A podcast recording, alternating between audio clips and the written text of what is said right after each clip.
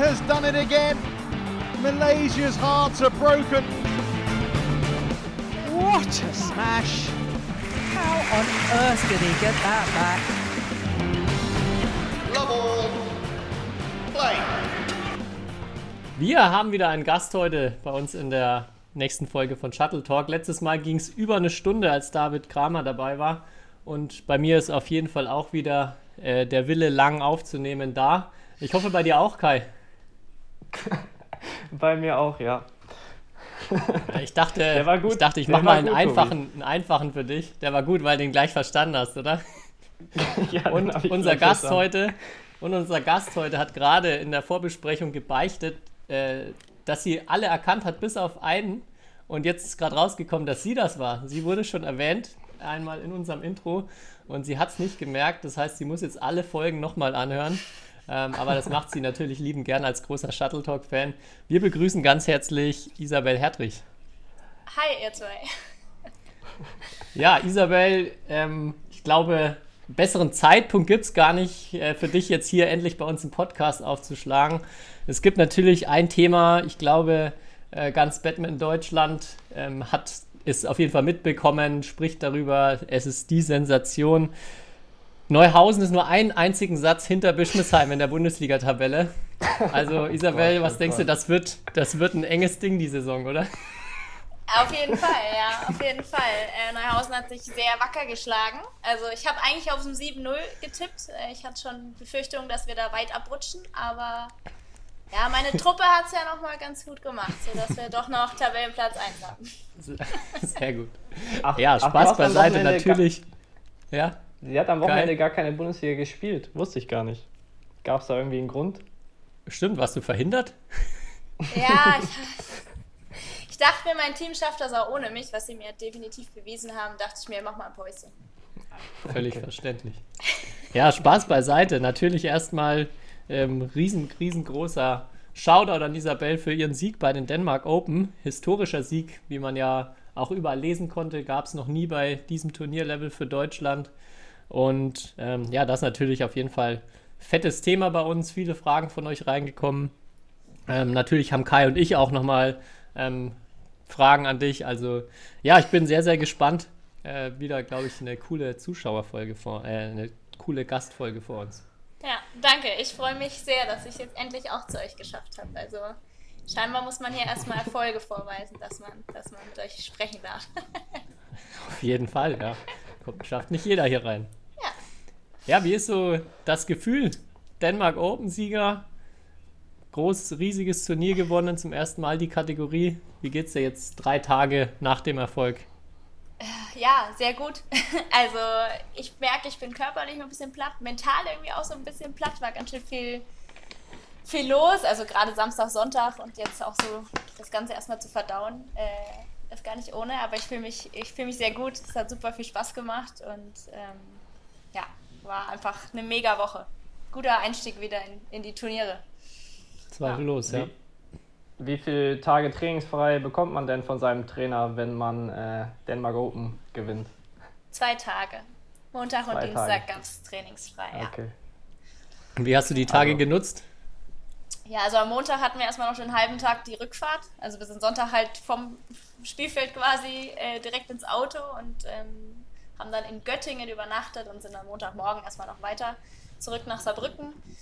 Genau, und dann ja, erstmal ankommen und Montagabend haben wir noch darauf angestoßen. Äh, Marc und seine Freundin, mein Freund und ich. Und ähm, es war eigentlich ein ganz cooler Abend. Und ja, gestern habe ich eigentlich auch nicht viel gemacht. Beim Physio war ich, habe mich mal durchkneten lassen. Das war auf jeden Fall auch nötig. Und ja, ansonsten alle möglichen Nachrichten beantwortet. Das hat tatsächlich auch etwas Zeit in Anspruch genommen. Ja, kein Wunder bei so einem historischen Sieg. Vielleicht ähm, Kommen wir erstmal auf die doch speziellen Bedingungen. Du hast es gesagt, war jetzt auch das erste Turnier nach langer Pause für dich. Ähm, natürlich auch äh, ganz spezielle Rahmenbedingungen. Kai hat letzte Woche schon ein bisschen im Podcast berichtet, wie es so war. Habe ich gehört. Vorbildlich. Natürlich. Wie, wie, wie war es für dich so generell, dass der ganze Rahmen drumherum? Auch wie hast du dich, also du hast dich ja offensichtlich relativ gut gefühlt nach der langen Pause wieder auf dem Feld. Ähm, ja, schilder ja. mal so ein bisschen, wie das Ganze für dich war. Ja, also zu den Bedingungen, denke ich, hat Kai letzte Woche schon einiges gesagt mit Anreise, Test und so weiter, wo, also dass wir uns nicht so wirklich frei bewegen durften, in Anführungszeichen, oder nur in bestimmten Zonen, auch in der Stadt, auch in der Halle. Ähm, das fand ich eigentlich, ähm, ja, das war eigentlich blöd, dass man halt gar nicht in die Halle konnte und Spiele gucken. Gerade nach der langen Zeit war man ja schon auch daran interessiert, also die anderen Deutschen zu sehen, aber halt auch überhaupt mal wieder Badminton zu sehen und die ganzen anderen Nationen, wie, wie die so drauf sind. Ähm, das war eigentlich, das fand ich fast am blödsten, sage ich mal. Ansonsten war man halt dann insgesamt viel im Hotel, weil man eigentlich in der Halle nicht sein brauchte, also um sein Spiel herum. Ähm, genau, ansonsten habe ich mich aber tatsächlich ja ganz, ganz gut gefühlt und ich muss sagen, auf dem Feld war es eigentlich wie vor sieben Monaten. So, also ich habe vom ersten Spiel an, das war ja das Doppel, mit Doppel ging es ja los und irgendwie war es so von der Stimmung her und auch so einfach vom Wettkampf her eigentlich wie vor sieben Monaten und das war eigentlich ein sehr cooles Gefühl. Hast du das Gefühl, dass es bei anderen anders war? Oder vielleicht auch von jemandem, der erzählt hat, dass er erstmal irgendwie Schwierigkeiten hatte jetzt mit diesem Turnier nach so langer Zeit? Gute Frage. Ich glaube, in manchen Ländern waren ja auch schon Ligaspiele. Also in der dänischen Liga gab es ja zumindest schon mal irgendwie wieder Wettkampf. In Holland, glaube ich, auch. In der Schweiz auch. Also ein paar Ligen sind ja schon gestartet. Deswegen, ich hätte jetzt von niemandem gehört, dass es jetzt irgendwie neu, schwer, anders war. Aber es war halt einfach für alle, glaube ich, insgesamt spannend, jetzt mal wieder Wettkampf und halt auch Wettkampf auf so einem Niveau wieder zu haben. Hast, hast du da direkt eine körperlich, äh, irgendwie körperlich Unterschiede gespürt? Also das Match irgendwie anstrengender war, dass es irgendwie doch eine andere Belastung war? Also nach dem ersten oder zweiten Spiel? Ja, tatsächlich bin ich sonst eigentlich relativ robust und merke nicht so viel oder halt relativ lange durch so ab Freitag oder Samstag war mein rechter Oberschenkel so dicht und ich habe ihn auch nicht wirklich locker bekommen. Also wenn man warm ist, geht's ja dann, aber dieses ganze Tiefstehen im Mix war mein Oberschenkel auf jeden Fall nicht mehr gewöhnt. Aber ja, wenn man warm ist, geht's. Von daher äh, habe ich da ganz gut durchgekämpft. Habt ihr speziell irgendwas in der Vorbereitung nochmal gemacht? Hattet ihr, ähm, ich glaube, Holland war ja da zum Training, oder? dass ihr mit dort dann nochmal wahrscheinlich auch viel gematcht habt. Genau, Holland war da, die ähm, Franzosen waren eine Woche da, die Schotten waren jetzt die, direkt die Woche davor da. Und ähm, von daher, ja, wir hatten immer noch viele Gäste, ein bisschen äh, dann auch mal was Neues. Und natürlich, wo die anderen Nationen da waren, haben wir, haben wir auch sehr viel gematcht. Und das war auch dann ganz cool, weil man halt dann auch mal andere, andere Gegner hatte und nicht so ganz den, diesen Alltagsbrei, den man, sag ich mal, in der Trainingsgruppe hat. Ja.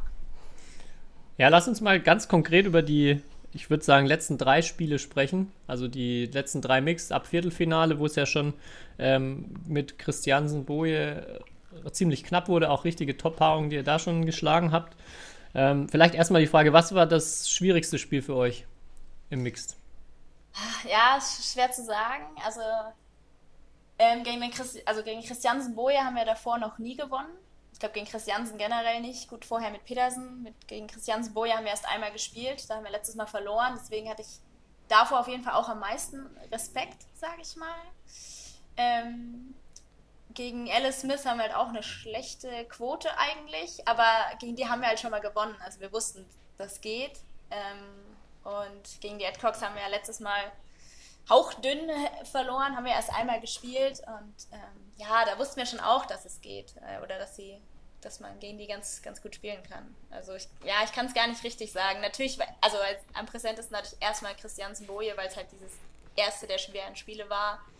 Ähm, ja, der Sieg gibt dann ja schon auch ein bisschen Selbstvertrauen. Also ich bin dann schon auch relativ optimistisch in das nächste Spiel gegangen. Mhm. Was war so, was hat euch ausgezeichnet jetzt in den Matches? Also warum habt ihr äh, jetzt so zum ersten Mal auch gegen, äh, ja, gegen, glaube ich, gegen Gabby und gegen Chris äh, ihr habt ja mit verschiedenen Partnern schon gegen die beiden auch häufiger gespielt, glaube ich, jeweils der erste Sieg. Ja. Ähm, was war so der Schlüssel jetzt bei dem Turnier, das scheinbar ja nochmal einen Schritt nach vorne ging und so gut lief? Ja, also ich denke, äh, unsere Konstanz war diesmal einfach da. Sonst haben wir, ich denke, in unseren Leistungsspitzen haben wir schon öfter mal gezeigt, dass wir gegen die, gegen alle, gegen fast alle Top-Paare eigentlich irgendwie mithalten können, aber das halt oft nicht zwei beziehungsweise drei Sätze lang durchspielen können.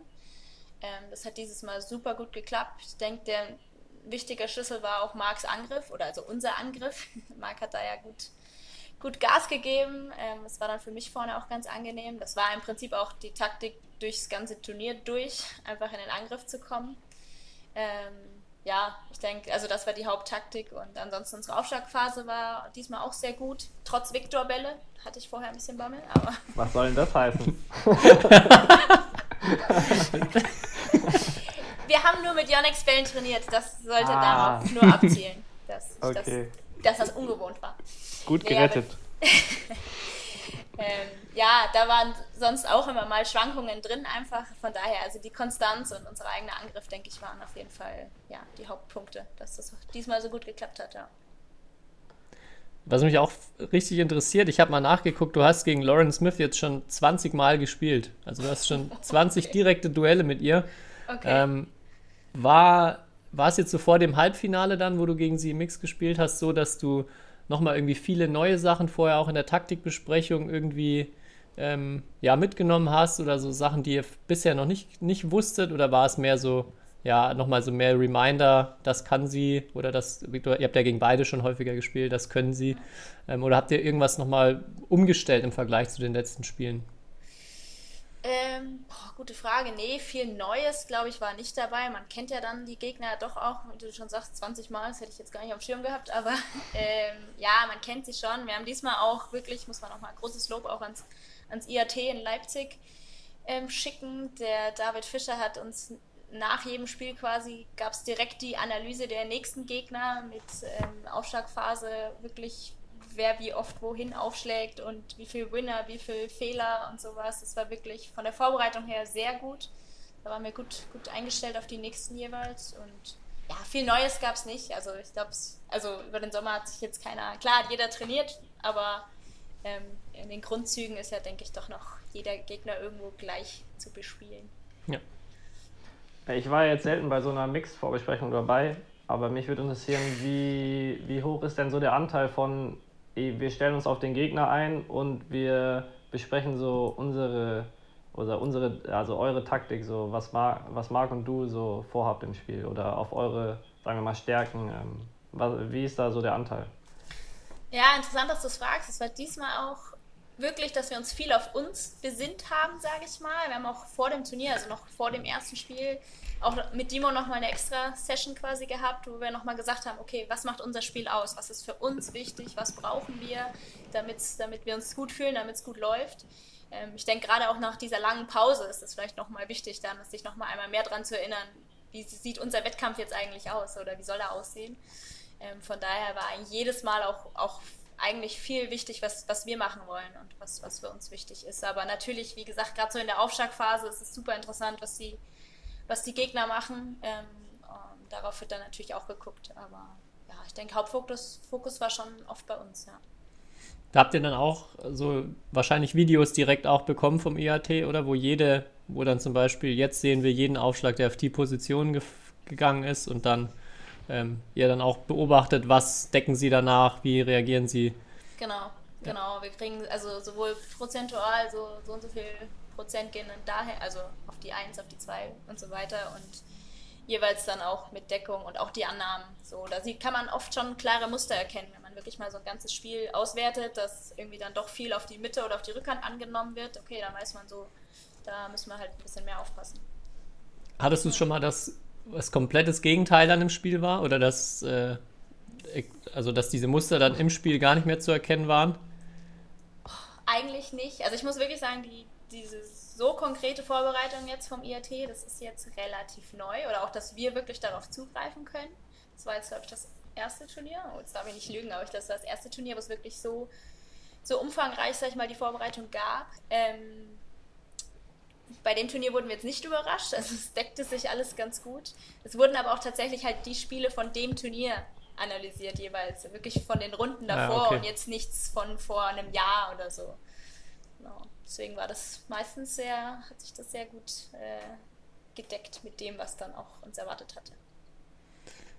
Was mich auch interessieren würde, was äh, war die Aufschlaganalyse von Gabby Adcock?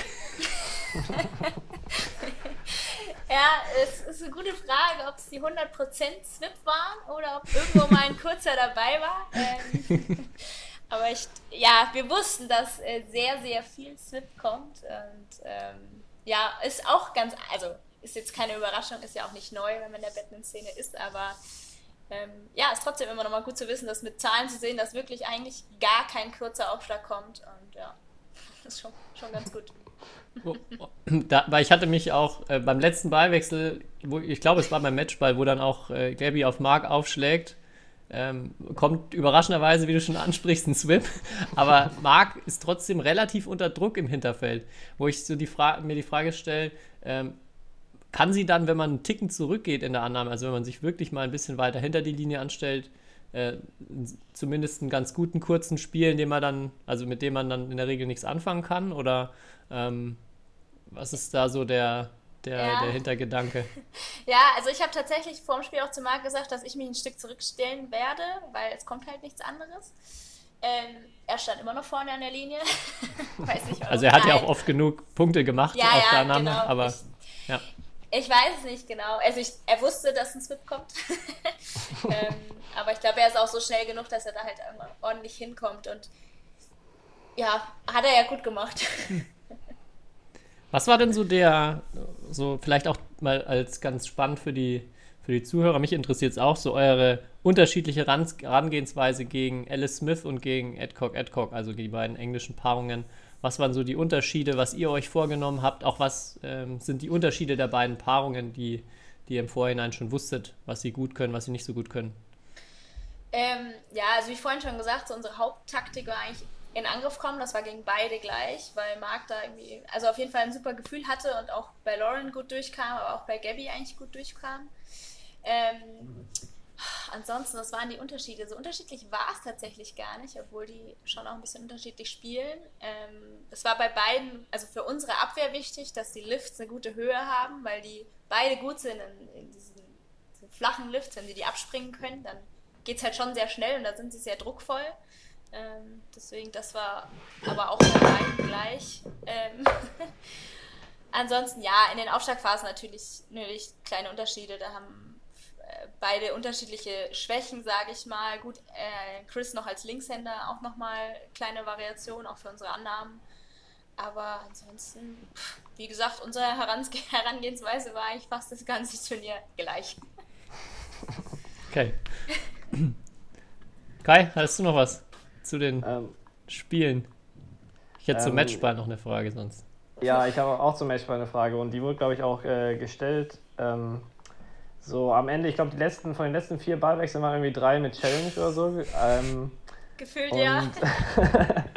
äh, wie, das ist ja so auch immer die Diskussion beim Fußball, wie der Videobeweis so Emotionen kaputt macht. Äh, wie war denn das? Als, weil der Matchball war ja auch äh, Challenge. Ja. Ähm, wie, also, wolltest du dich schon freuen und musstest das zurückhalten? Wie ist das? Ja, ziemlich so genau war das, ja. Also ich stand ja eigentlich ganz gut, um den Ball zu sehen, aber er war ja auch einfach arschklapp, muss man ja mal so sagen. Aber ja, ja in meinen ja. Augen habe ich ihn auf der Linie gesehen, aber man weiß es ja nicht. Und dann, ja, musst du auf jeden Fall erstmal deine Emotionen zurückhalten, weil wenn es halt weitergeht, musst du einfach 100% ready sein. Und äh, wenn du dich dann davor schon als Gewinner gefühlt hast, das kann ganz schön schief gehen. Von daher war dann so, ja, erstmal runterkommen und durchatmen. Und Marc hat gemeint, er hat gar keine Ahnung. Dimo war, ich weiß gar nicht, Dimo meinte, glaube ich, sogar, könnte aus gewesen sein. Vielleicht auch, um uns bereit zu okay. halten quasi. Und ich habe gesagt, nee, ja. der hat die Linie gekratzt. Aber gut, meine Hand hätte ich dafür jetzt auch nicht ins Feuer gelegt. Deswegen, ja, stimmt schon. Es hat so ein bisschen diesen Siegesjubel so ein bisschen verzögert zumindest, ja. Ja, also einfach dem Marc nächstes Mal beim nächsten Matchball sagen, dass er richtig auf die Linie smashen soll. Dann, dann könnt ihr euch richtig freuen. er, er, meinte auch schon, weil Gabby auch in dem Moment, glaube ich, relativ nach vorne spekuliert hatte. Also selbst die Einzellinie hätte, glaube ich, gereicht, aber gut. er wollte es vielleicht besonders genau machen. Hat er ja dann auch. Ja. Hab, seid ihr so eine Situation, dann habt ihr sowas auch mal durchgesprochen vorher? Also vor allem im Blick auf Mentaltraining, was macht man da? Bei einer Challenge? bei Matchball? Wahrscheinlich nicht, oder? nee, ich glaube, so genau hatten wir es nee, tatsächlich nicht. Ähm, nee, im Prinzip ist es, man muss halt erstmal cool bleiben, beziehungsweise einfach weiter, weiter klar sein. Ich habe mir dann auch erstmal gesagt, so, okay, sei dafür klar, dass es jetzt weitergeht, so. Und dann steht es jetzt halt 15, 20. Ist ja, also ist ja auch noch alles in Ordnung, so. Und die Gaby ja. schlägt auf, das war auf jeden Fall auch gut. Das habe ich danach von so vielen gehört. Äh, Ich habe es mir auch selber gedacht. So, ich glaube, bei 13, 20 haben die den Aufschlag bekommen. Und dann war so, ja, okay, komm, einen davon wird schon irgendwer in den Boden hauen. Ah, mich würde noch interessieren, weil du es ja ansprichst, irgendwie die Gabby macht sehr viel Swip, äh, weil sie sich vielleicht nicht so sicher beim kurzen Aufschlag anfühlt. Ähm, und ich hatte ja den Eindruck, es gibt mehrere, zumindest Mix und Doppelsp auch Doppelspieler, die irgendwie Probleme mit dem Aufschlag haben.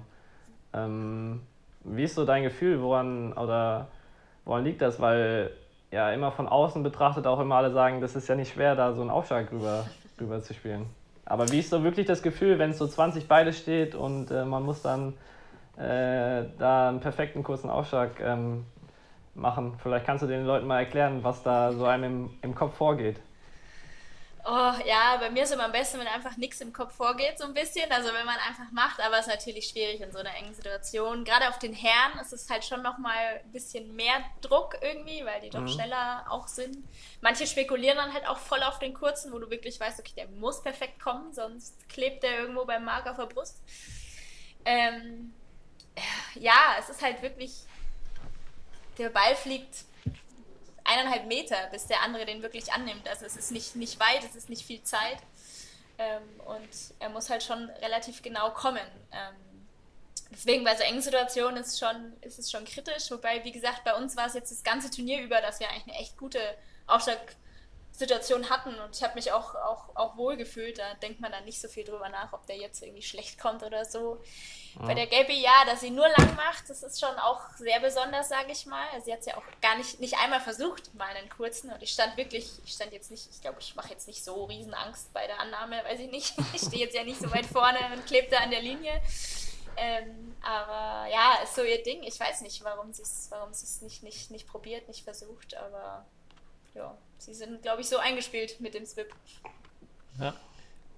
Bei wem, bei wem schlägst du am ungernsten auf? Am un wer, wer macht dir am meisten Angst, wenn du Aufschlägerin bist?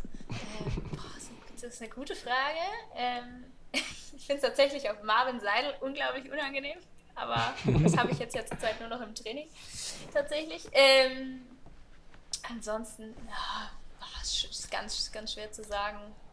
Hast du schon mal zufällig auf Wladimir Ivanov aufgeschlagen? Hat er mal irgendwann einen Mix gegen dich gespielt? Ja, bei der Team-EM haben wir gegen Russland ja Mix gespielt. Ähm, habe ich aber nicht als wirklich unangenehm mehr im Kopf. Also scheinbar Okay. war es vielleicht nicht so schlimm. Ich weiß es nicht, vielleicht hatte ich auch einen guten Tag, keine Ahnung. ähm, ja, ansonsten sind schon viele Mixherren, die halt dann schon auch unangenehm sind, aber hilft ja nichts, ne? Ja. Lass uns noch ganz kurz über äh, Doppel auch sprechen, wo ihr ja auch die erste Runde gewonnen habt und dann doch ein durchaus schweres Los hattet, kann man so sagen, gegen die späteren Sieger auch aus Japan. Ja. Ähm, ja, ich würde auch mal so aus deiner Sicht, das interessiert glaube ich auch viele mal schildern, wie ist es gegen so ein japanisches Damendoppel zu spielen? Zäh. ähm, Also, oder vielleicht anders gefragt, was ist so die Herangehensweise, was, was, was ist so der Gedanke, wie man jetzt Punkte macht in so einem Spiel? Ja, das fiel uns tatsächlich diesmal auch irgendwie besonders schwer. Ansonsten sind die Spielverläufe gegen japanische Doppel relativ ähnlich, die ich bisher so gemacht habe. Im ersten ist immer so knapp, da macht man so seine 18 Punkte oft auch oder sowas und im zweiten schmiert man völlig ab. ähm, aber die Herangehensweise ist eigentlich, also wir sagen halt auch, dass wir mit normalen Sachen, mit einem normalen, geraden Angriff eigentlich zu nichts kommen oder nicht viel kommen. Deswegen versuchen wir immer relativ viel ein bisschen verrückte Sachen zu machen oder also ruhig mal auch voll aufs Netz zu rennen oder halt viel mit Cross, Cross-Stick, Cross-Mesh, so ein bisschen überraschende Sachen in Anführungszeichen zu versuchen. Ähm, darauf waren die diesmal sehr gut eingestellt, fand ich. Also Cross, ich glaube, wir haben nicht einen Punkt gemacht mit irgendeinem einem Cross-Stick, was sonst tatsächlich immer ganz, ganz gut auch funktioniert. Und ähm, dafür konnten wir es diesmal im zweiten Satz relativ konstant halten. Also ich glaube, das hatte ich noch nie, dass ich im zweiten Satz genauso viele Punkte gemacht habe wie im ersten Satz gegen so ein japanisches Damendoppel. Ähm, oft werden die dann im zweiten Satz so ein bisschen langweiliger und stumpfer und spielen so nochmal einen Clear mehr und also nochmal eine hohe Abwehr mehr, bevor sie irgendwie in den, in den Midcourt-Bereich kommen, wo wir, sag ich mal, eher besser sind als jetzt in diesem langweiligen Spiel. Von daher war es diesmal recht schwer, weil ich glaube, dass sie darauf sehr gut eingestellt waren. Wir haben auch oft so machen wir auch gerne, so druckvoll annehmen und dann so im Midcourt lauern, dass irgendwie ein blöder Ball kommt und die haben fast jede, jeden dritten Schlag einfach lang hinten rausgespielt. Also wir sind gar nicht so in unseren Stärkenbereich reingekommen. Was würdest du sagen, ist bei den Paarungen dann so die größte Waffe oder das, wovor ihr dann auch aufpassen müsst, wo sie dann am Ende Punkte machen mit? Ja, sie machen halt auf jeden Fall keine Fehler. Damit machen sie sozusagen auch Punkte. Ähm, ja, das ist wirklich, also ihr fehlerloses Grundspiel ist halt, ist halt brutal bei jeder japanischen Paarung. Und ansonsten haben sie auch oft einen Hinterfeldspieler, der echt auch gut Gas gibt. Da muss man halt auch, auch aufpassen. Sie haben verzögerte Drops, sie haben meistens einen guten Smash. Sie spielen aber auch gerne mal Clear. Also wie es halt im Darmdoppel ist, ist alles dabei. Man muss auf alles gefasst sein und das halt, ja, möglichst lange mitspielen. Ja. Okay, was sind jetzt so die nächsten Ziele? Es ist ja jetzt erstmal turniermäßig geplant noch Salolux Open in einer Woche.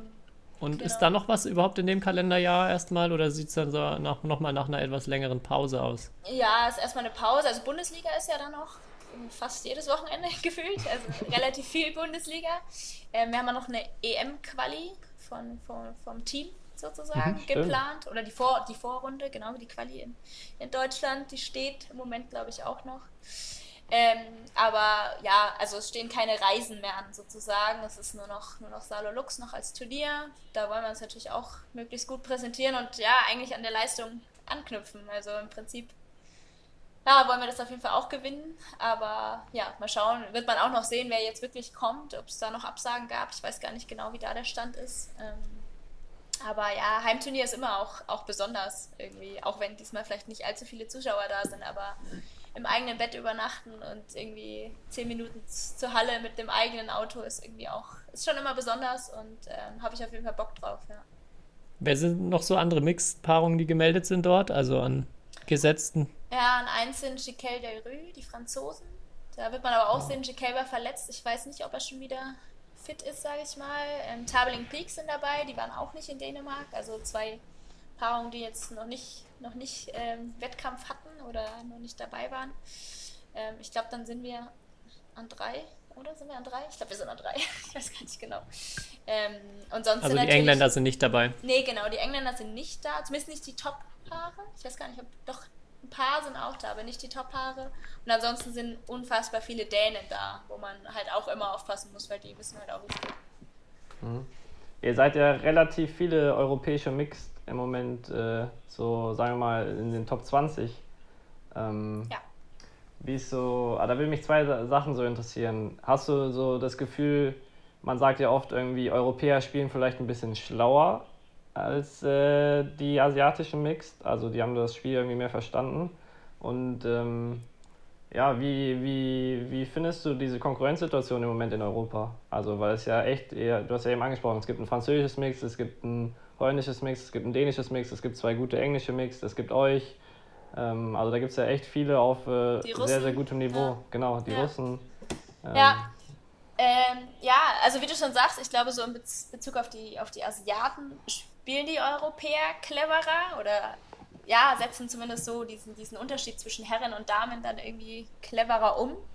Ähm, ich denke, bei den Asiaten ist viel einfach nur schneller, härter, was halt manchmal für die eigene Mixdame gar nicht so clever ist. Also gerade die Herren geben halt gerne Gas, aber wenn die eigene Dame nicht mitkommt, dann bringt das halt gar nicht so viel. Ich glaube, da äh, machen die Europäer das äh, ein bisschen schlauer, ja.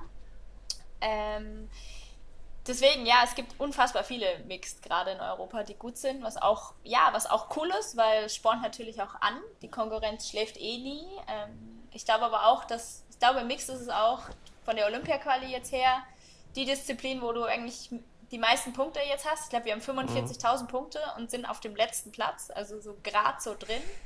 Ähm, ich glaube, irgendwie im Herrendoppel sind, ist, bist du mit, ich glaube, die Holländer haben 33.000 Punkte und sind auch auf dem, auf dem letzten Platz quasi. Also, das denke ich, zeigt auch schon, schon einen großen Unterschied, wie, wie viele Mixpaare da im Moment einfach auch vorne mitmischen können. Und dass halt auch fast jede europäische Paarung oder auch die Paarungen, die halt jetzt so in unserem Bereich sind, auch immer mal Top-Leute schlagen können. Ähm, dass halt jede, jede Paarung irgendwie schon mal echt gute Ergebnisse geholt hat. Ja. Und dann jetzt Ziele für die geplante Asien-Tour, wo ihr dann vermutlich ja mal, oder wenn sie denn so stattfindet, auch vielleicht dann die äh, asiatischen Paarungen mit dabei sind.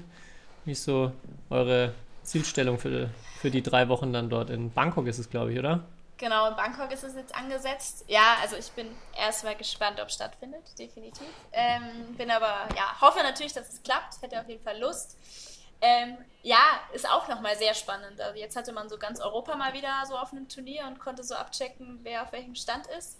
Ähm, bei den Asiaten ist es auf jeden Fall auch nochmal spannend, welche Nationen auch wie trainieren. Ich glaube, da sind teilweise die Bedingungen auch noch nicht optimal in manchen Ländern. Ähm, Zielstellung, ja, natürlich wollen wir jetzt an, an dem Erfolg anknüpfen und ähm, halt einfach diese Konstanz hinkriegen, dass wir halt mal nicht nur einen Satz oder nur ein, ein Spiel gut spielen, sondern dass wir auch vielleicht mal ähm, zwei, drei gute Runden am Stück ähm, schaffen.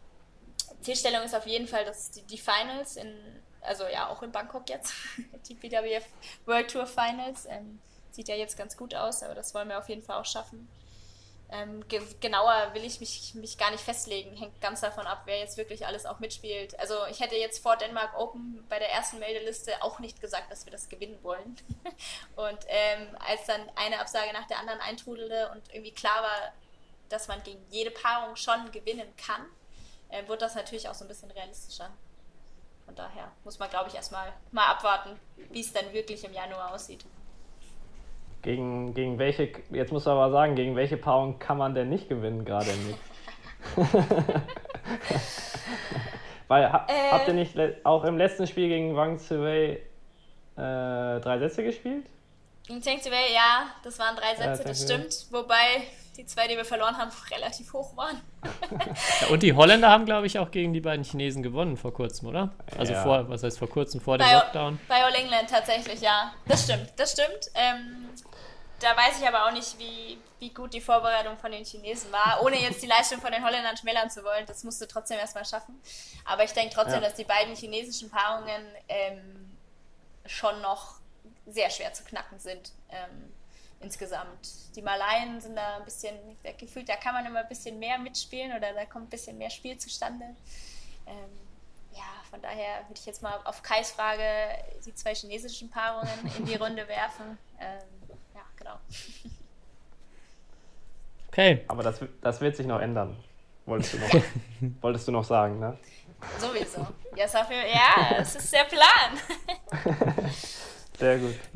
Ja, wir machen ja normalerweise immer äh, häufig auch Entweder-Oder-Fragen.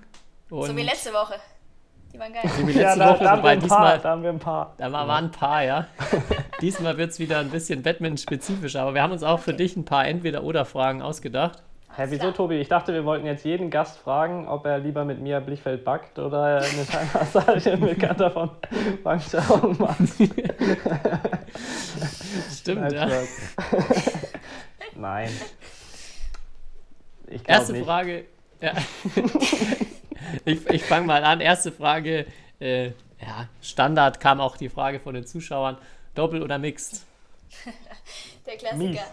Ähm, ja, nach so einer Woche lief natürlich Mixed super, aber ich bin, ich habe bisher, wollte mich nie festlegen und will mich auch eigentlich nicht festlegen, weil es einfach ganz anders ist. Also im Mix ist an sich viel mehr Stress, weil drüben steht ein Herr, das Spiel hat schon auch irgendwo mehr Tempo.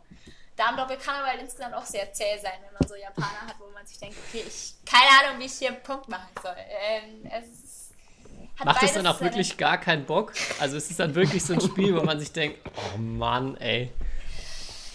Gab's schon auch, muss ich sagen, ja. Also jetzt die Woche nicht, aber es gab schon auch. Es gibt schon wirklich, wo du da, wenn du halt wirklich keine Idee hast, wie du einen Punkt machen sollst, dann, sorry, ja, dann macht's keinen mhm. Bock. Ja, okay. Ich finde im, im, im Herrendoppel, die, die Spiele, die gar keinen Bock machen, sind die, wo gar keine Ballwechsel zustande kommen. Also wo nur 1, 2, 3.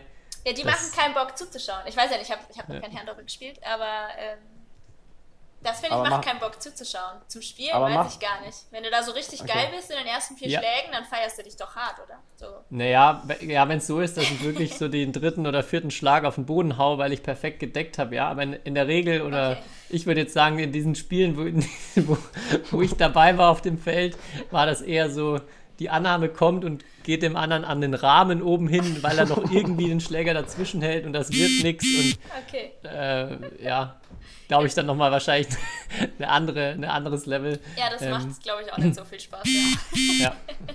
das stimmt. Kai, wie Also, viele Fragen hast du? Wollen wir mal abwechselnd machen? Oder Ich, ich habe nur, ich habe eigentlich erstmal nur eine. nur eine? Okay, dann mache ich zwei, dann machst du nochmal Ja. eine und dann mache ich nochmal zwei. Okay. Okay. Und du wolltest gerade noch was sagen, ich bin dir ins Wort gefallen, oder? nee, ich wollte eigentlich nur sagen, dass ich jetzt ja quasi noch keine Antwort gegeben habe, aber ich, wie gesagt, ich mich auch so. nicht Ich festlegen mag möchte. beides. Aber man Ja. muss sich schon entscheiden, ne? Also, ja, stimmt, es gibt ja. ja. Es gibt nur schwarz und weiß, Ja. wie wir letzte Woche gesagt Es gibt Ja. richtig und falsch. Ja, nach der Woche muss ich Mix sagen. Aber es kommen auch wieder andere Wochen. okay. Gut, Frage 2.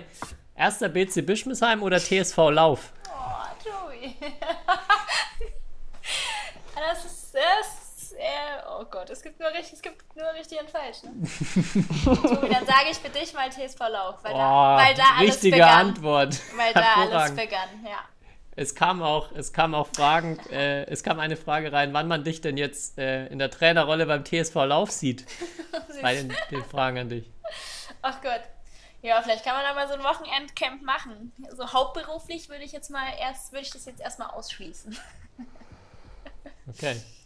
Wird damit, ich glaube, derjenige hört auch sicher zu. Ähm, kriegst halt vielleicht halt gleich eine Anfrage.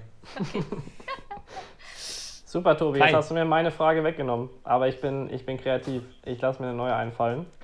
Ähm, Als ob du die Frage gestellt Doch, hättest. ich hätte die Frage gestellt: komm, ey. Trainerin beim TSV Lauf oder beim BC Bischmisheim?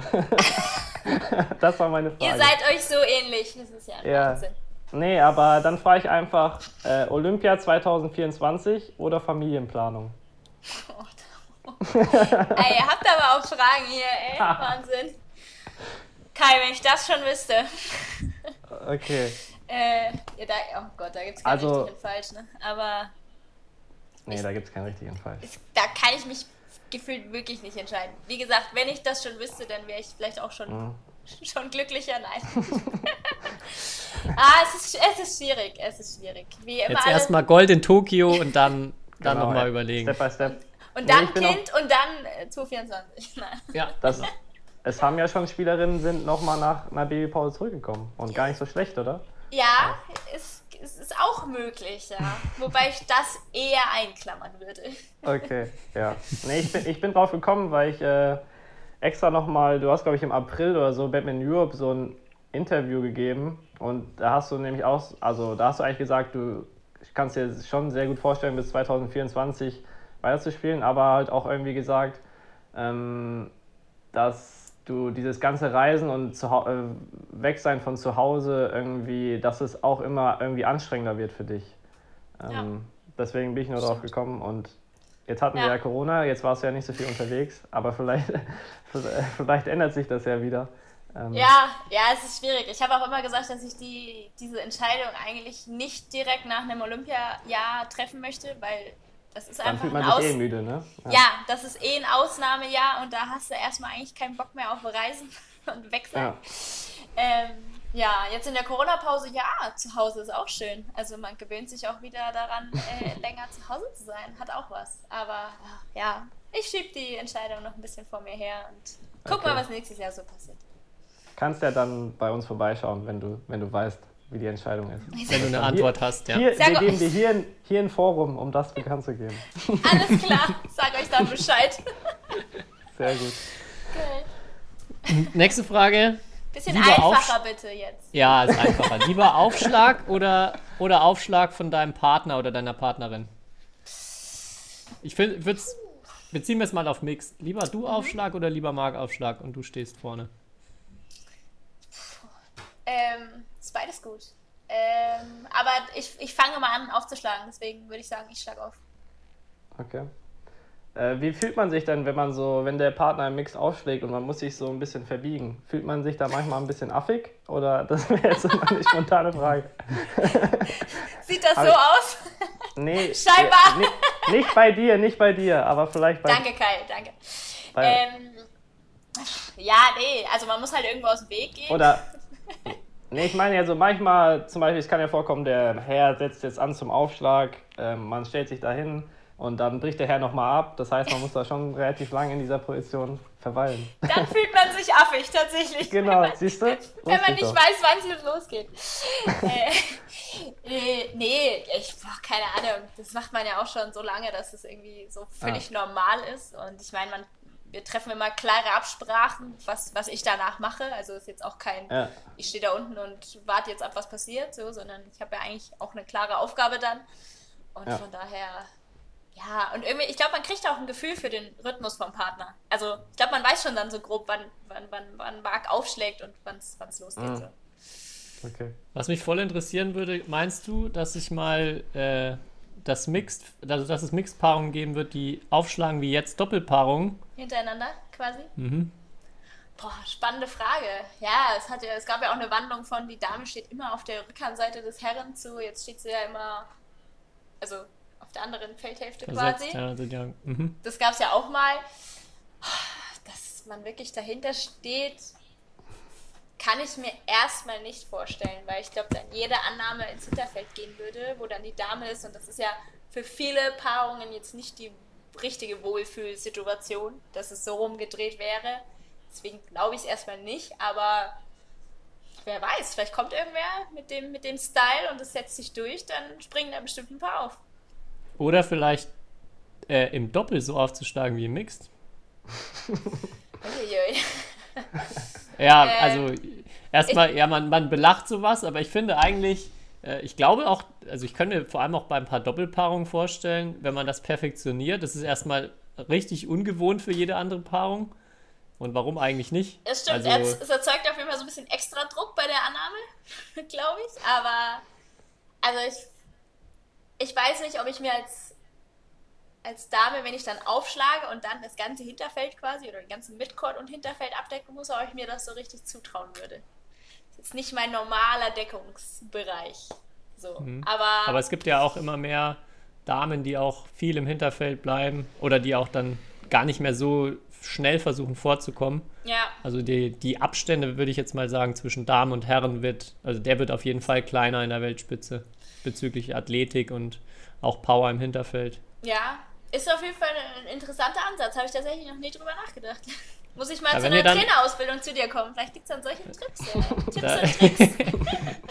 Ihr, dür ihr dürft das bei den, wenn ihr dann die Super Series Finals damit gewinnt, dürft ihr den auch benutzen, den Trick.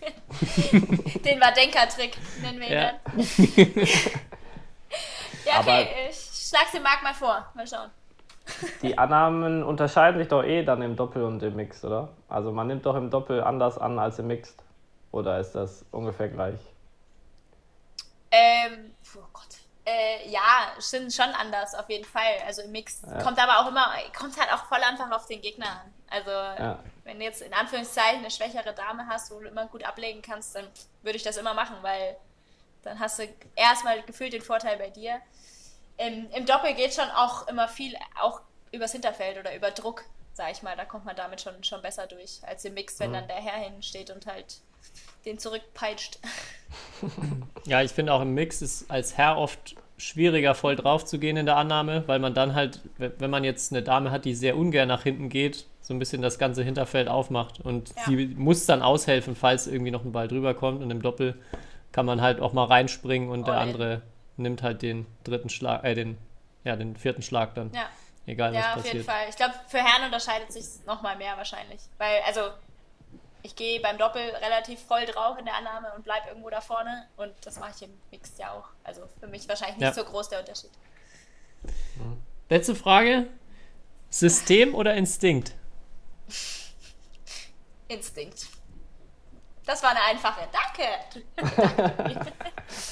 Habe ich, hab ich mir auch gedacht. Ja. Dass, ich habe jetzt mir noch so ein paar Sachen aufgeschrieben, wo ich gern generell so über Technik, Taktik, Mix äh, sprechen würde.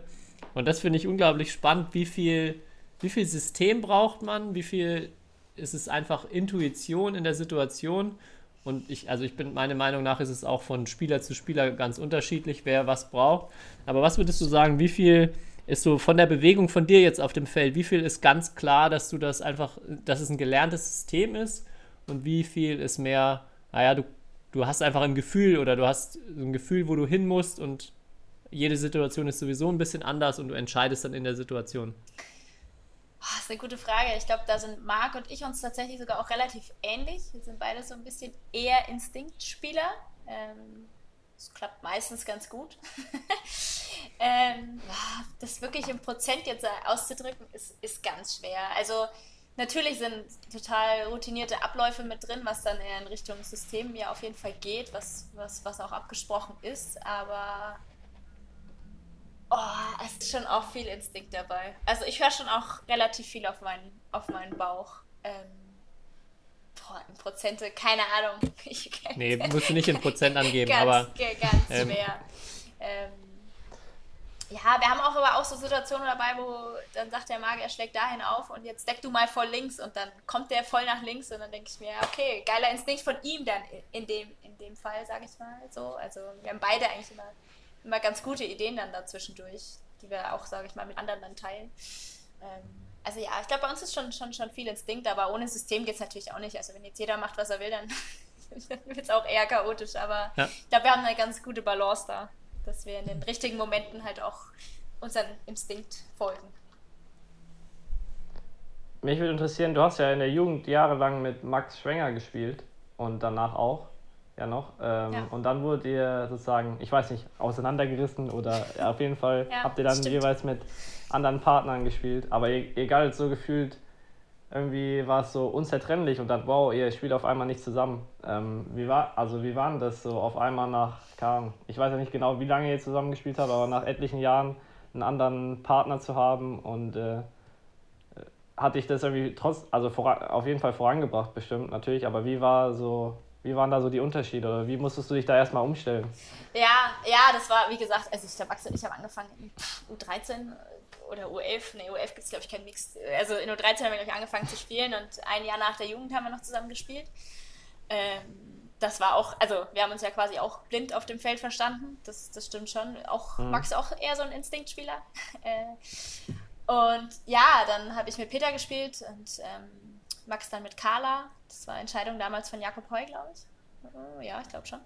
Ähm, ja, war irgendwo auch spannend, weil halt auch mal, mal was Neues. Peter damals ja auch super erfolgreich, Carla ja auch. Also wir konnten uns auch irgendwo beide nicht beschweren, in Anführungszeichen, glaube ich. Ähm, auch wenn es natürlich dann mhm. ein bisschen ungewohntes Gebiet war. Aber ich glaube, ja, man lernt ja auch nur dazu. Also wenn man sich nochmal auch auf andere Partner einstellen muss, irgendwelche, ja, anderen bisschen anderes System dann vielleicht, wo man sagt, okay, Instinkt muss man jetzt vielleicht erstmal ein Stück zurückschrauben, damit es überhaupt erstmal ins Laufen kommt. Ähm, und ich denke auch die beiden Paarungen, also Max und Carla und Peter und ich, wir waren ja auch, auch erfolgreich. Also es war schon irgendwo auch wahrscheinlich auch okay oder interessant, uns hm. auch dann damals auseinanderzunehmen, auch wenn es sehr schade war. Ja. Bei der ganzen äh, Frage oder bei dem Thema so Instinkt auf dem Feld würde mich auch noch interessieren, was denkst du, warum jetzt zum Beispiel jemand wie du oder Max äh, ja das so gut können? Also dass ihr relativ gut in der Situation entscheiden könnt, ähm, wo bewege ich mich hin, was spielen die anderen. Man hat ja im Doppelmix unfassbar wenig Zeit. Also es geht ja auch auf dem Level, wo ihr spielt, so schnell. Ähm, jetzt hast du dir schon mal darüber Gedanken gemacht? Nee, ihr konfrontiert mich hier mit also Fragen. Geil. Der Trainer, der jetzt fragt. Ja. ähm, nee, ist, ist super interessant. Ich habe glaube ich, keine Antwort parat. Ähm, ich denke, wir sind halt beide sehr früh mit Badminton aufgewachsen, einfach schon. Also unsere Eltern spielen ja auch beide so. Ich denke, von früh auf irgendwie Schläger in der Hand, mag auch, wobei das wahrscheinlich viele Badmintonspieler haben. Ähm, ansonsten, ich weiß nicht, ob es über viel, viel Badminton gucken, viel zuschauen, viel sich abschauen, ob man da auch ein Gespür dafür bekommt. Ansonsten die Gene, ich weiß es nicht. Aber wahrscheinlich auch, also ich kann es ja jetzt so aus der Laufzeit ähm, wo wir noch gemeinsam auch trainiert haben, berichten, dass relativ wenig Systeme, also erstmal gespielt wurden, oder dass es nicht so war, dass jetzt, ihr müsst jetzt immer dahin angreifen und euch immer dahin positionieren. Das war relativ wenig. Ja. Glaube ich auch so in deiner Jugendzeit. Ja, das oder? stimmt. Es also. kam eigentlich dann erst im, im Perspektivkader, äh, also so Deutschland, deutschlandweit sozusagen. Ähm, die Bundestrainer haben da ein bisschen mehr gemacht. Da habe ich ja irgendwann auch zum Beispiel, also gerade im Doppel irgendwann mit Inken gespielt, so, das war auch neu, musste man es natürlich auch erst finden und so. Da war das ein bisschen, bisschen mehr Thema. Aber das stimmt schon, wo wir angefangen haben, war eigentlich viel, viel Spielen, Spielfreude, so, also ja, ohne System eigentlich, das stimmt. Okay. Nächste Frage, die ich mir noch aufgeschrieben habe. Ähm, was findest du bei, wenn du, wenn du jetzt Mixed spielst, einer anderen Mixed-Dame unangenehm und, ange und was findest du angenehm? Also gegen welche Mixed-Damen spielst du total gerne, weil sie XY nicht können und gegen welche spielst du ungern, weil sie genau irgendwas Bestimmtes können?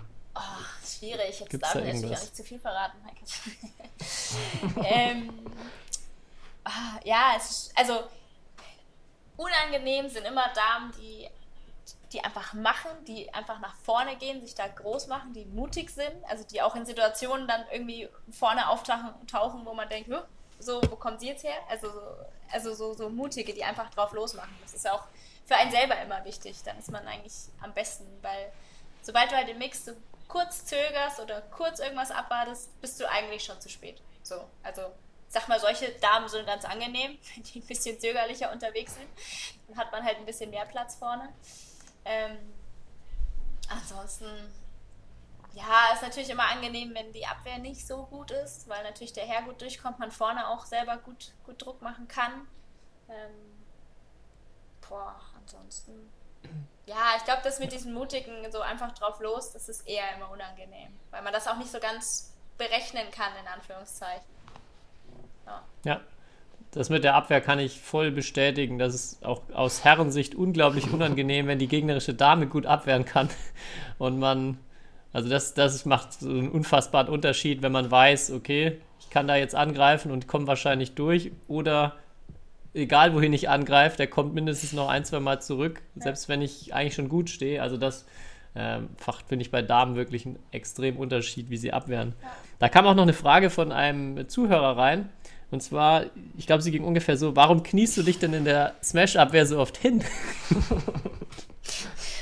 Das ist auch eine gute Frage. Äh, keine Ahnung. Ist auch so ein bisschen dieses einfach drauf los und mutig nach vorne, so, dann aus meiner Sicht. Und ja, wenn die dann halt doch steiler kommen, als man denkt, muss man dann auch mal auf die Knie runter. Aber ja, ich fühle mich so in dieser Überkopfabwehr eigentlich recht wohl. Habe auch das Gefühl, die funktioniert ganz gut. Ähm, und ja, wenn es dann halt mal doch steiler wird als, als gedacht, dann muss man sich halt mal kurz hinsetzen. Aber ich, wie gesagt, ich finde dieses einfach sobald man halt auch als Mixdame ein Stück zu weit zurückgeht und halt irgendwie von zu weit hinten oder ja, da irgendwie versucht abzuwehren, wird es halt unglaublich schwer, weil der Herr bleibt immer auf dir drauf. Also die nächsten Schläge kommen auch immer auf dich. Sobald du dich irgendwo hinten eingräbst, kommst du eigentlich irgendwann nicht mehr raus oder nur sehr schwer. Und deswegen lieber so, Angriff ist die beste Verteidigung schon. Ja, vorwärts quasi. Gibt es da konkrete Situationen oder einen Tipp, wo du sagen würdest, oder wo du jetzt so anderen Mixdamen einen Tipp geben würdest, in der Situation könnt ihr auf jeden Fall mal versuchen oder solltet ihr mal versuchen, über Kopf abzuwehren? Ja, also auf jeden Fall, wenn es halt ein flacher Lift ist, sage ich mal so, weil dann kann es so steil nicht mehr werden. Also da kann man ruhig mal ein Stück vor und Schläger hoch, mutig drauf. Ähm, oder, das mache ich auch ganz gern, wenn es ein richtig guter, hoher und vor allem langer Lift ist, wenn der Herr weit hinten steht. Dann hat man halt selber auch noch mal ein bisschen mehr Zeit, einfach, weil die, weil die Liftlänge stimmt. Und dann, ja, mutig sein. Das ist einfach, ja, da landet auch mal einer im Gesicht oder irgendwo auf dem Körper. Das, den muss man in Kauf nehmen, aber ja, das gehört dann auch dazu als Mixdame. Ja, Gibt's, gibt's da irgendwelche Mixed-Herren, die irgendwelche so Psychospielchen dann machen? So gerne die Dame abschießen und äh, irgendwie sich da profilieren wollen? Also so wirklich so dieses so, ähm, diese Geschlechterrollen auch so, ich bin der Stärkere oder sowas? Boah, das weiß ich nicht genau. Ich glaube, das muss man als Mixdame gewohnt sein, weil es läuft viel über dich und natürlich versucht die gegnerische Paarung über dich die Punkte zu machen. Also das ist ja ganz normal. Ich meine, wir versuchen das ja auch. Also der Markt greift ja auch nicht nur auf die Herren an, sondern versucht das ja, Ja. natürlich auch über die Damen. Ähm, ob da jetzt irgendwelche auf Abschießen gehen, das weiß ich nicht. Ich meine, wie gesagt, dadurch, dass ich öfter mal irgendwo weiter vorne stehe, kriege ich den einen oder anderen Ball auch ab, aber das würde ich jetzt nicht unbedingt auf, als Absicht dann immer äh, dem Gegner Ja. unterstellen. Ich weiß noch, dass ich gegen Ko, also von hier der Koreaner, Ko und Kim, wie heißt der Ko weiter? Weiß ich nicht. Egal. Ko Sung-Jung. Genau der. Von dem hatte ich meistens Bälle irgendwo im Gesicht, im Nacken, in der Schulter, keine Ahnung. Da habe ich einige kassiert, aber auch ihm würde ich es nicht, äh, nicht als Absicht unterstellen. Okay. Okay, ähm, eine Frage habe ich noch. Ähm, und zwar, hast du irgendwelche Tipps an äh, Damendoppel- oder Mixed-Spielerinnen ähm, für Training? Was würdest du ihnen empfehlen? Was, könnte, was kann man gut trainieren, um, ja, ich finde Mixed immer ein bisschen spannender noch, weil es halt irgendwie spezieller ist erstmal. Ähm, wa- was da vielleicht an Skills oder verschiedenen Situationen trainieren? Oh, gute Frage. Es ist, äh, wo hole ich aus? Nein.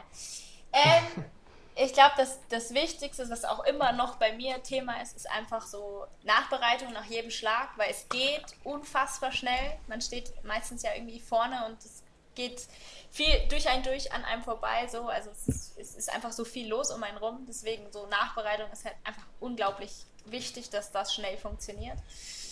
Ähm, und ja, ansonsten mut, mutig sein, das kann man, glaube ich, nicht so gut trainieren. Das, das, das muss man einfach machen, aber ähm, ja, glaube, genauer kann ich das gar nicht, gar nicht definieren. Abwehr muss halt stehen, wie du vorhin auch schon, schon gesagt hast, das ist halt unglaublich wichtig, weil jeder Angriff geht über dich und jeder Gegner versucht, bei dir durchzukommen. Von daher finde ich Abwehr unglaublich wichtig, dass man da ja, einfach solide steht und auch, auch viel zurückkriegt oder es auch gut, gut umwandeln kann im besten Falle.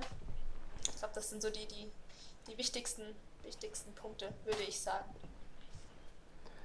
Da, da fällt mir eine Frage ein, die wir jetzt noch gar nicht gestellt haben. Ähm, wie hat sich denn so der Stützpunktwechsel auf, auf das Mixtraining und zum Beispiel dann auch aufs Abwehrtraining irgendwie ausgewirkt? Weil ihr habt ja jetzt, ihr trainiert ja jetzt zusammen mit den Männern seit ein paar Jahren.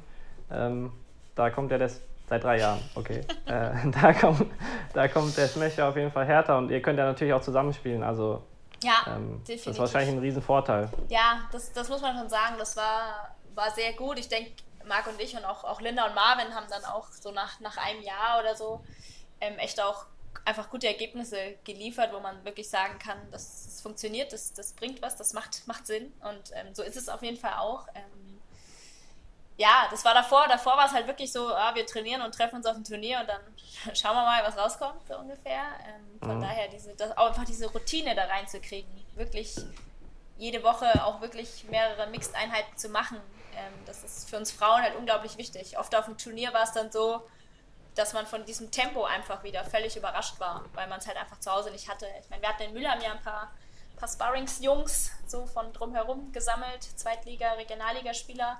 Das war dann auch schon ganz gut, aber die waren halt auch so zwei, drei Einheiten da.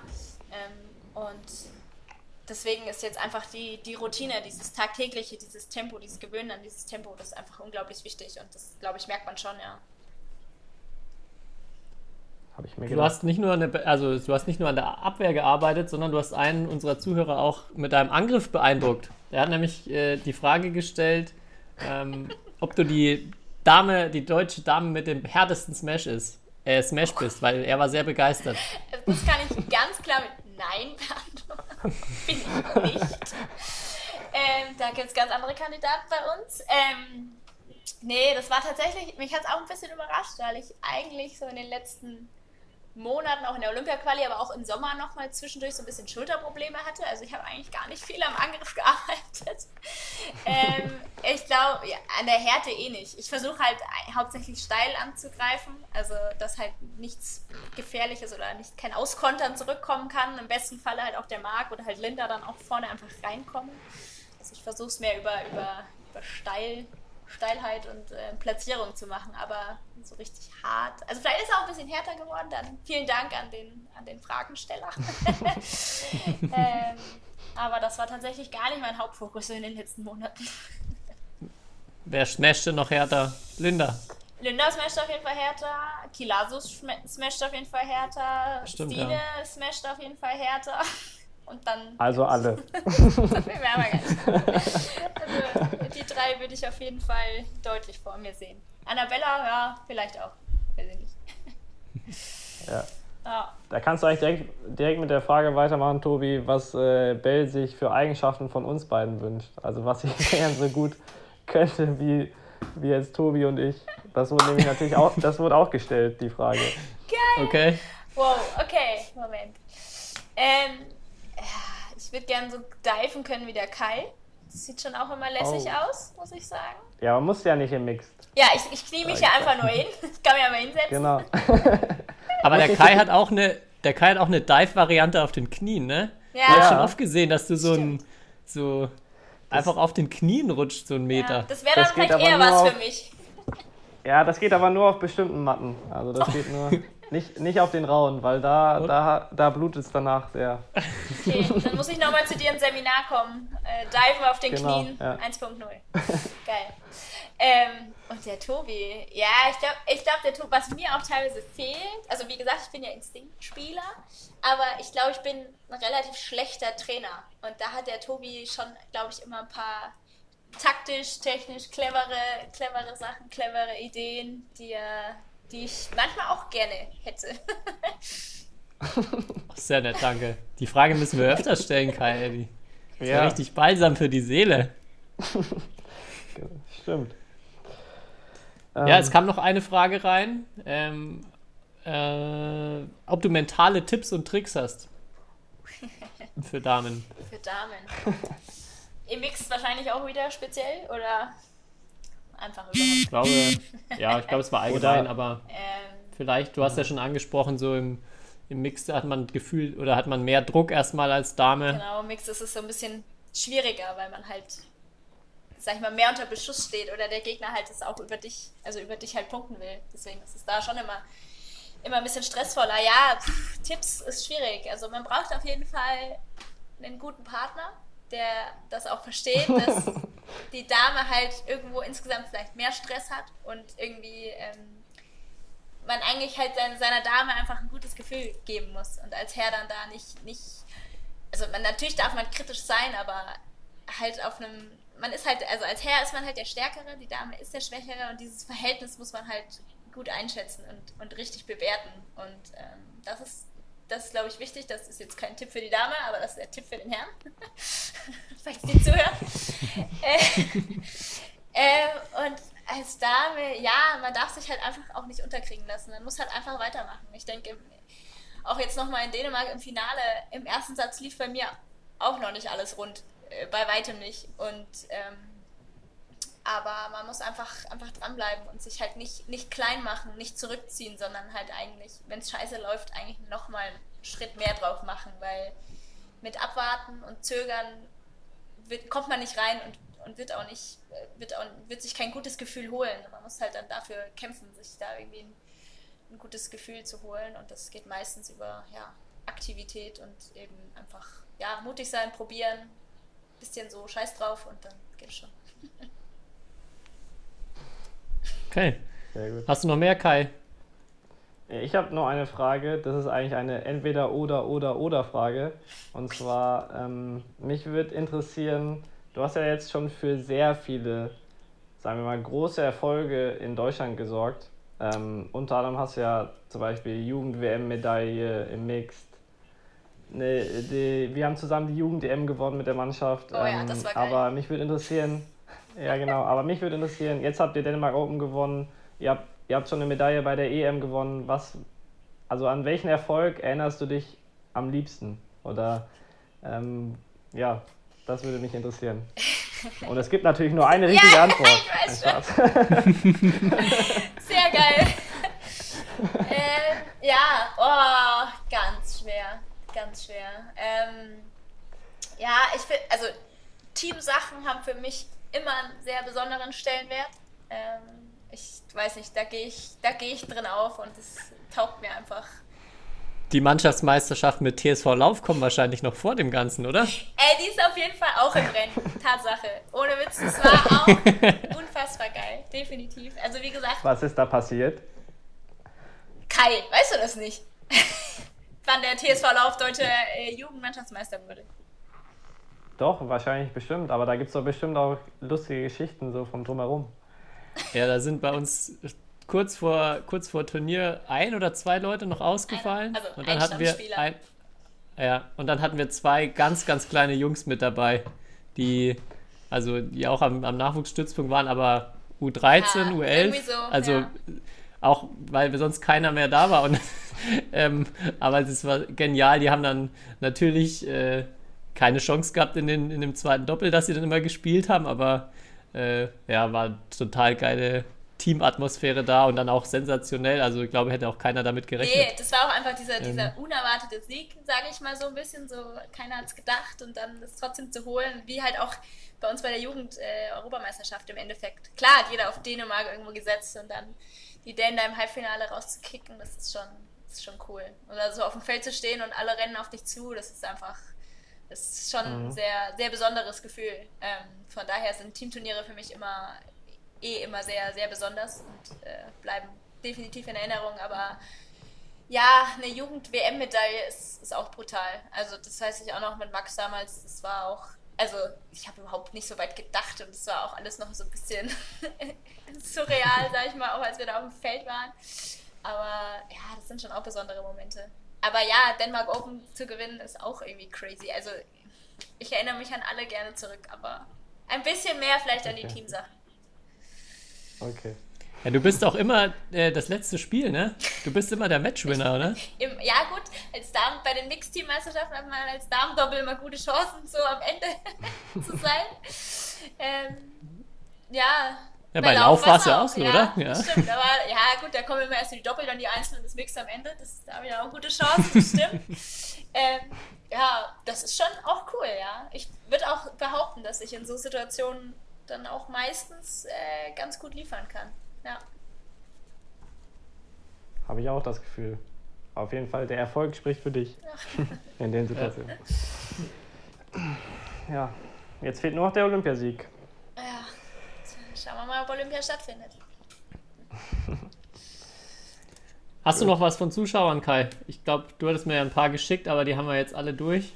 Ähm, ich glaube, eine Frage, ähm, die hätte ich fast schon stellen können, als Bell von ihrem Muskelkater erzählt hat. Äh, nämlich irgendjemand hat gefragt, ähm, weil du ja kaum ernsthaft verletzt warst in deiner Karriere. Was war so denn das Schlimmste, was du hattest und was ist dein Anti-Verletzungsgeheimnis? Das Schlimmste, was ich hatte, da geht's schon los, keine Ahnung. Also ich hatte eigentlich noch nie was. Also ja, so wie ich schon gerade erzählt Ja. habe, auch so meine Schulter hat jetzt so, so ein bisschen gezwickt in der Olympia-Quali immer mal wieder. Ähm, da aber mein, mein Hauptbestandteil des Spiels nicht der harte Smash ist, ist das noch zu vergraffen. Ähm, Ansonsten, das Schlimmste kann ich wirklich nicht definieren, weil ich war eigentlich noch nie verletzt. Ich hatte auch noch nie einen Bänderriss oder irgendwas. Also ich, ich kann nichts benennen. Klopf auf Holz. Ähm, und mein Geheimnis, boah, gute Frage, keine Ahnung. Natürlich versuche ich auf so Sachen wie Ernährung zu achten und äh, ja, ja, Warm-up und Cooldown auch ein bisschen, wobei ich da auch nicht die allerfleißigste bin, muss ich gestehen. Ähm, ja, ich weiß nicht. Mein Körper hat, glaube ich, einfach ein, ein gutes Gefühl, darauf zu achten, wenn es genug ist, wenn es zu, zu, zu viel wird auch. Ähm, dann da halt auch nicht unbedingt. Also klar muss man auch mal über seine Grenze gehen, aber halt in einem, in einem gewissen Rahmen. Und ja, ansonsten sind es wahrscheinlich auch die Gene. Ich weiß es nicht. Wow. Ein kleines Danke an meine Eltern. Haben sie gut gemacht.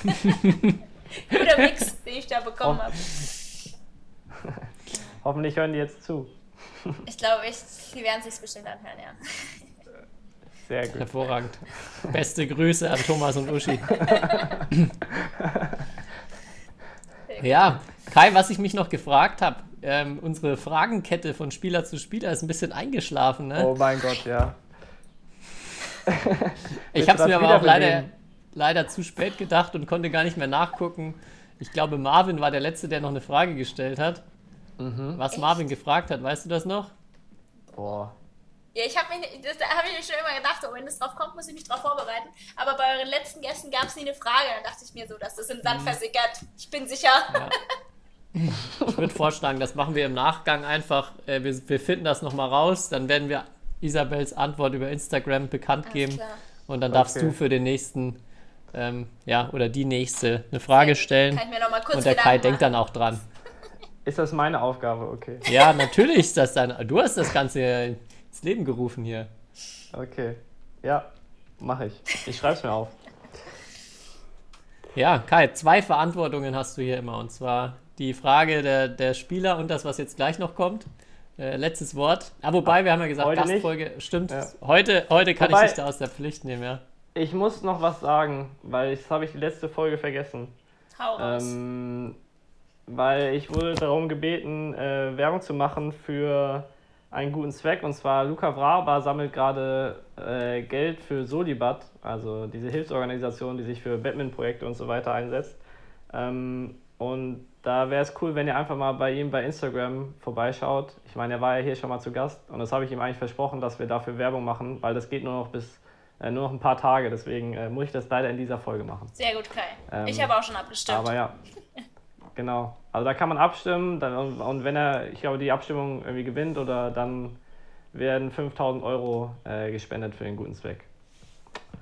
Da kann ja die Shuttle Talk Gemeinde zeigen, wie groß sie ist.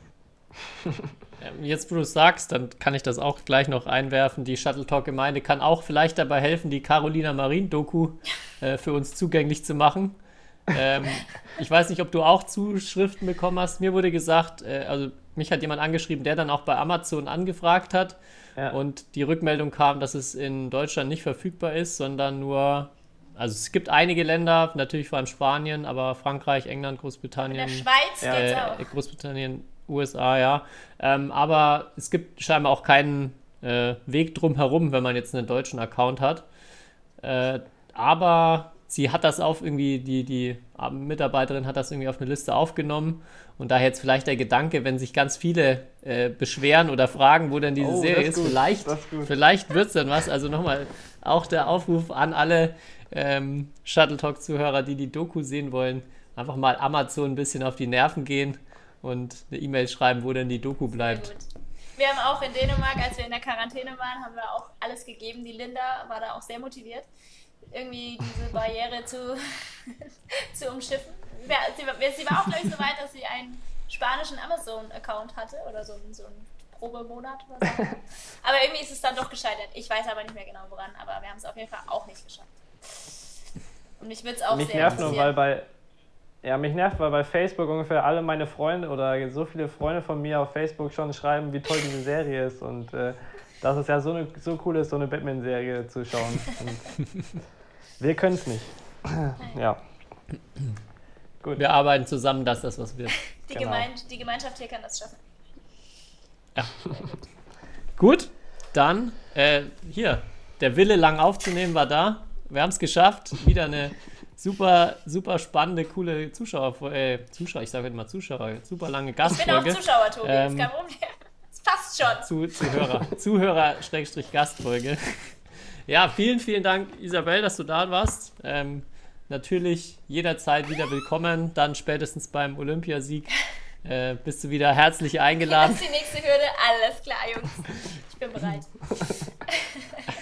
Ja, und ja, dir natürlich alles, alles Gute, viel Erfolg ähm, dann in zwei Wochen in Saarbrücken. Und natürlich, wir haben es äh, jetzt so geändert, dass du das letzte Wort hast und dich nochmal von allen verabschieden kannst. Super, vielen Dank.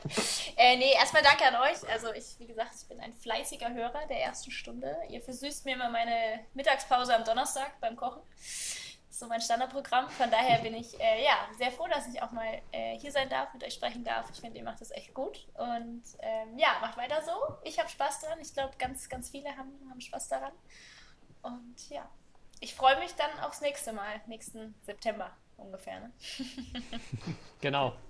Ciao. Sehr gut. Ciao. Bis dahin. Ciao. History is made.